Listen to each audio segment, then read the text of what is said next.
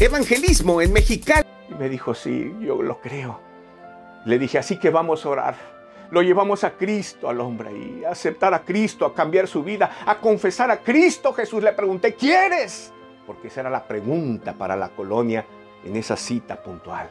El hombre acepta a Cristo ahí. Oh, le pedimos al Señor que lleve esa salvación a otros. Fue precioso, glorioso ese momento. Definitivamente el trabajo en equipo, la alegría del momento. Se sentía que estábamos pisando tierra de fuego, tierra de avivamiento, tierra santa. Eh, impresionante el momento que al final eh, invito a los pastores locales, los pastores y Mentel, a pasar a la plataforma para orar por ellos y bendecirlos. Y ahí mismo los presento a la colonia. Les digo, ellos son los pastores y Mentel y están para servirles a ustedes. Les van a invitar a la próxima reunión. Continuará.